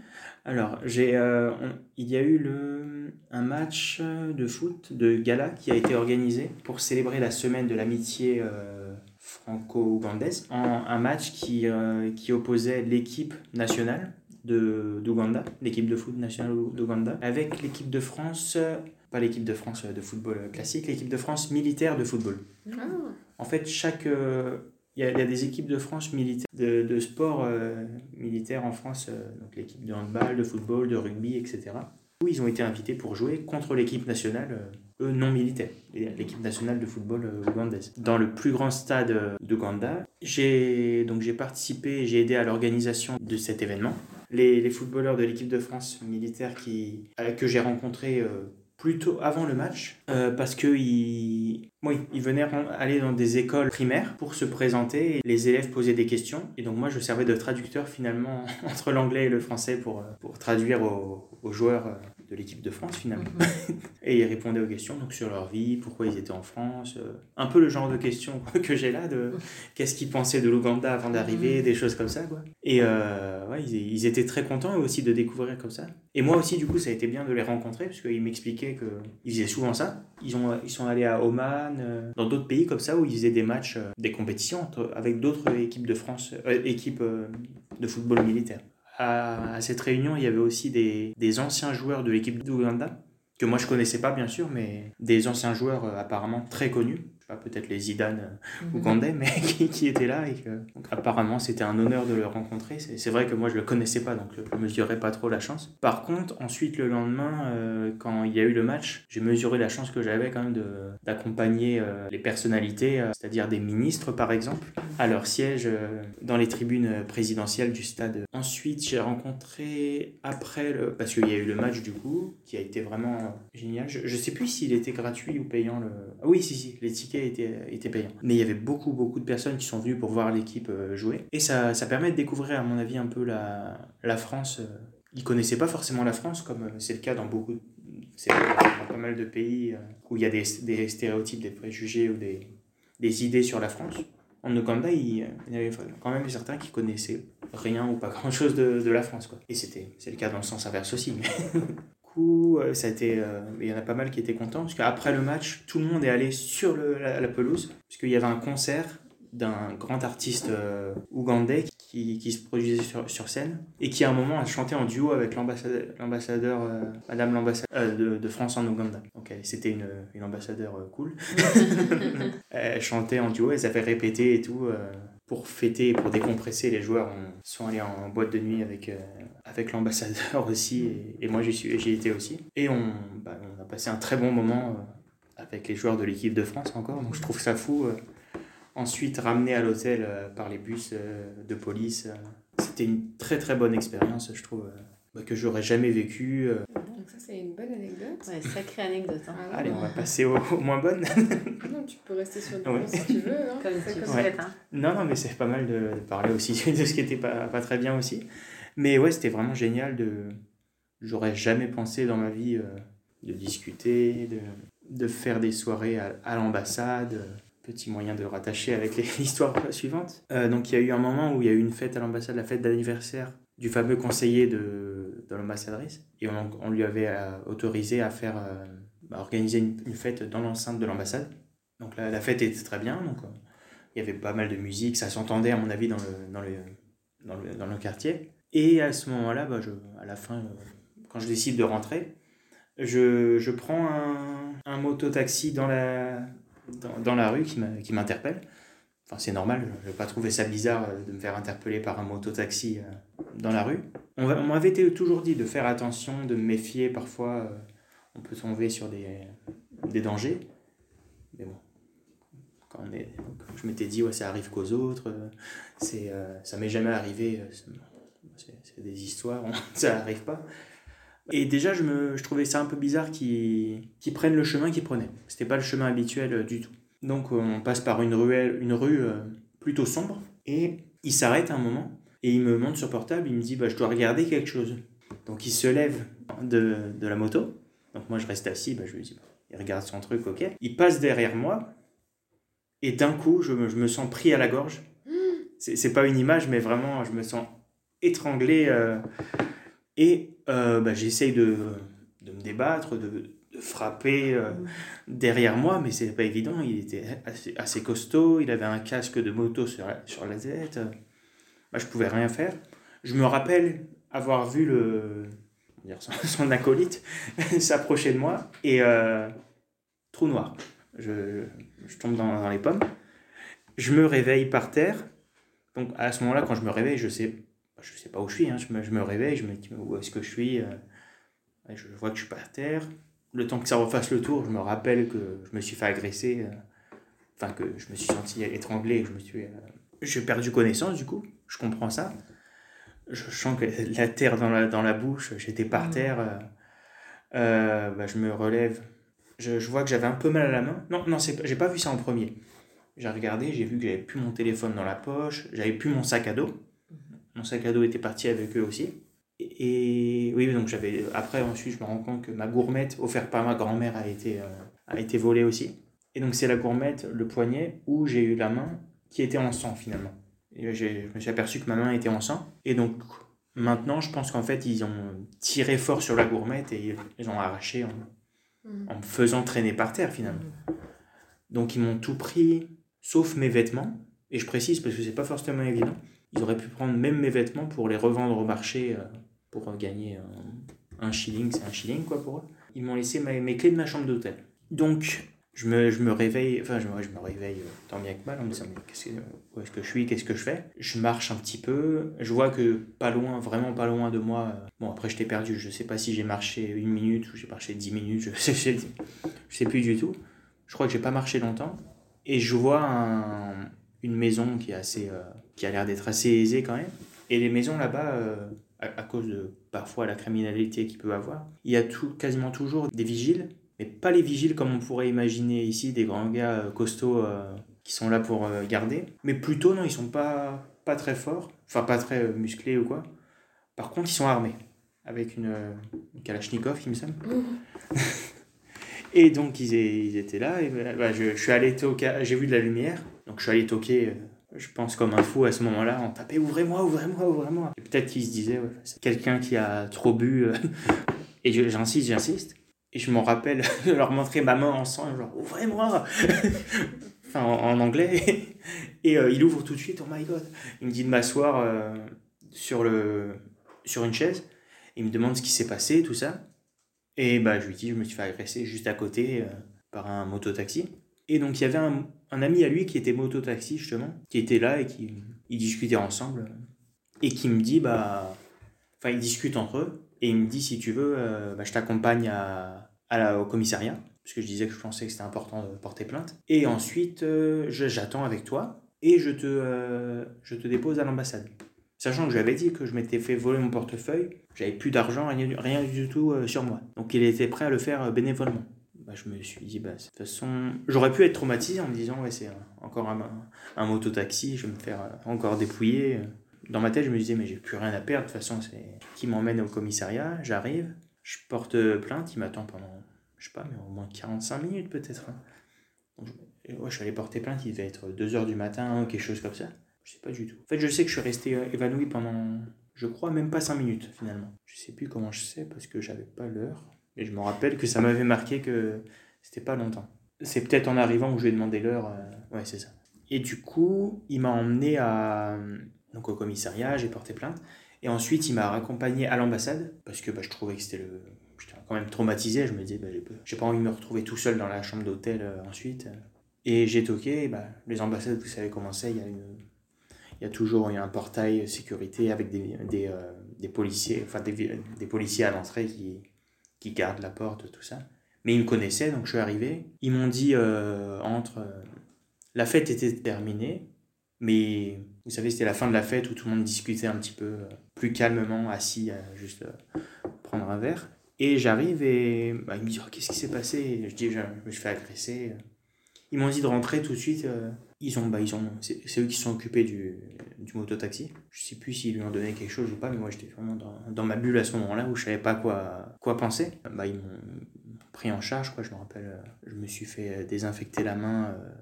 Au début, ils ont juste nettoyé rapidement à l'eau et, et mis un, un, petit bandage. Et le lendemain, je me suis fait vraiment bien désinfecter par une. Ah oui, qui était la chef des policiers de, qui était employée par l'ambassade de France en Ouganda.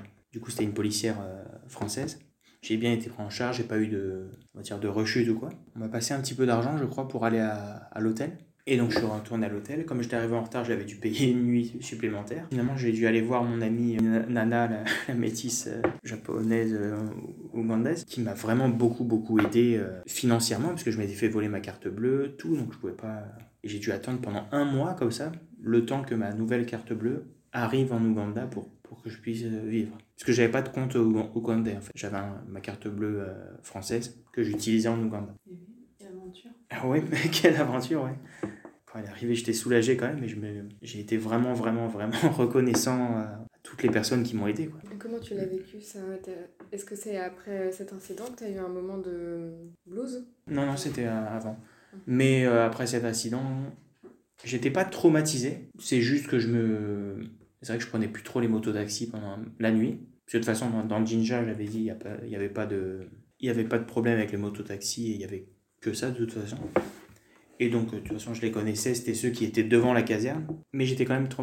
J'avais un peu peur parfois quand j'allais à, à Kampala, à la capitale, que quelqu'un m'attaque encore ou quoi. À un moment, quoi.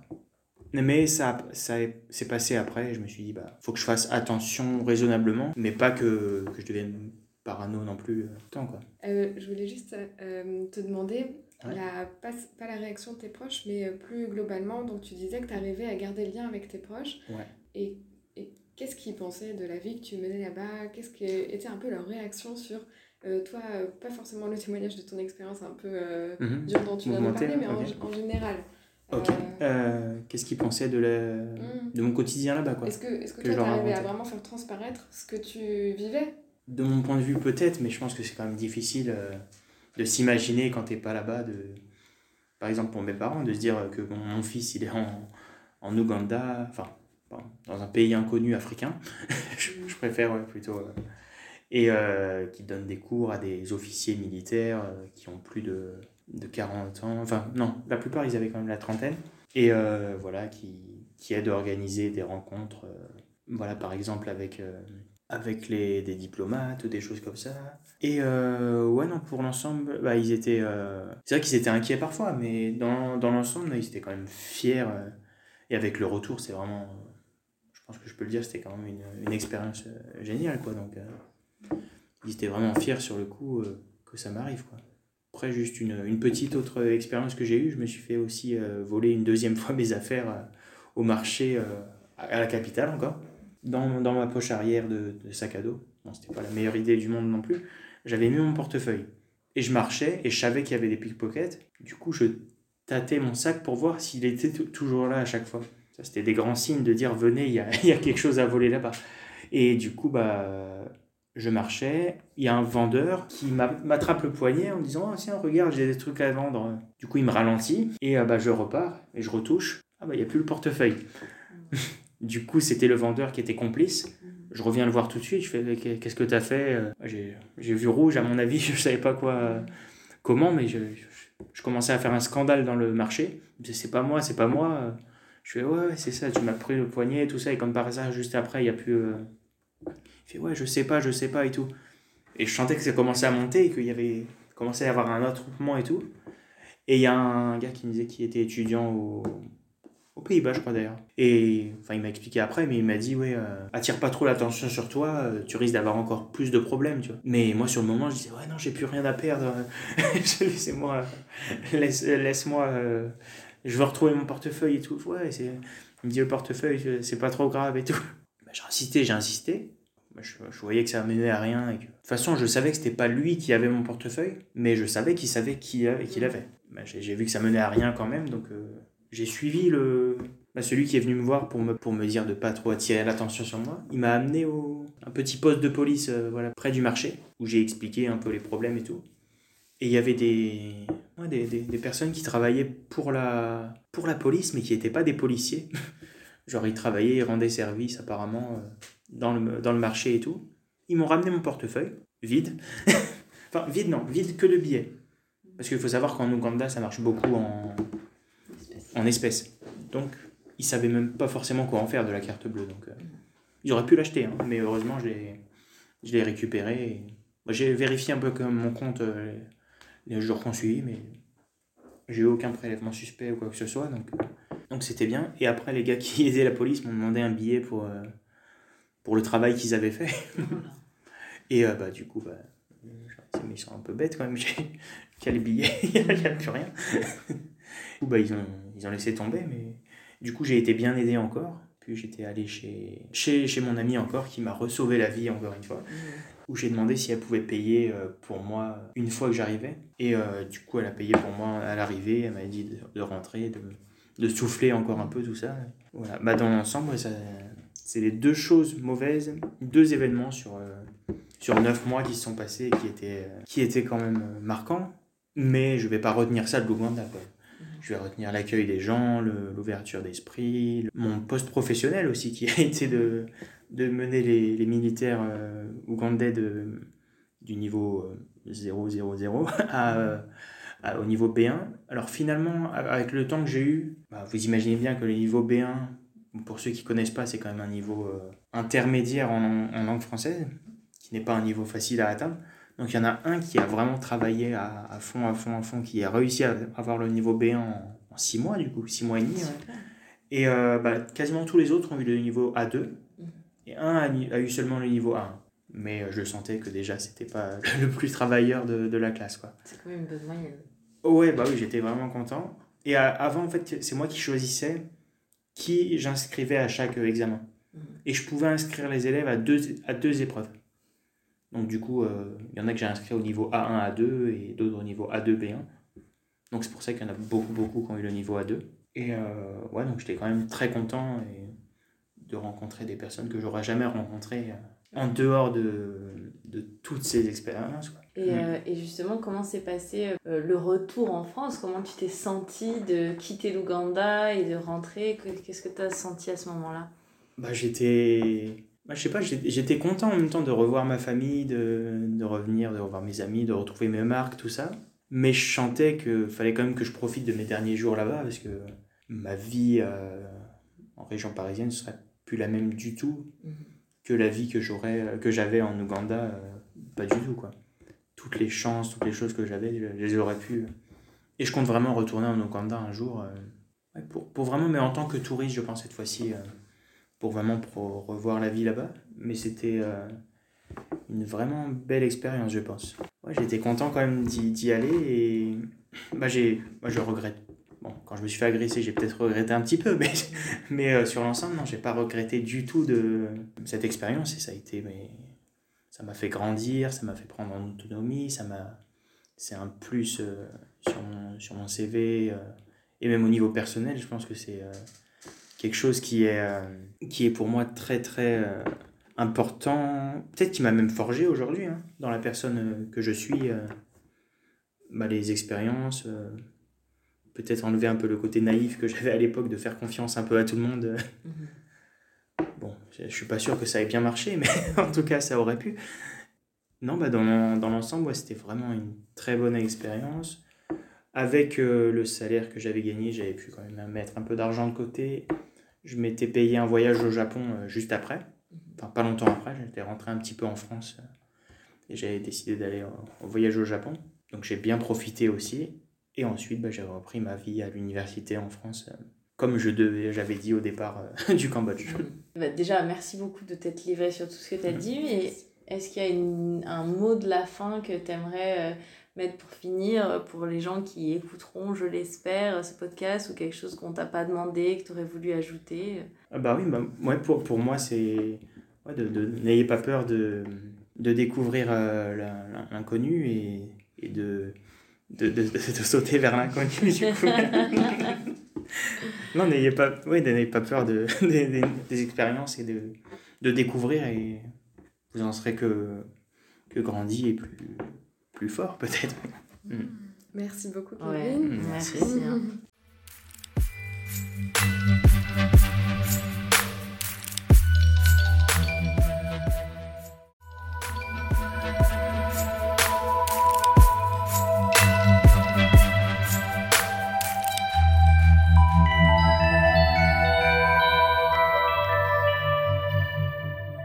Mais vous êtes encore là? Pourtant, il y a eu la musique de fin. Bah, tant que vous êtes là, on vous remercie pour votre écoute. On espère que ce voyage vers l'inconnu vous a intéressé. On a hâte de vous retrouver au prochain épisode. Et en attendant, n'hésitez pas à nous suivre. Et nous contacter. Sur Instagram et Facebook.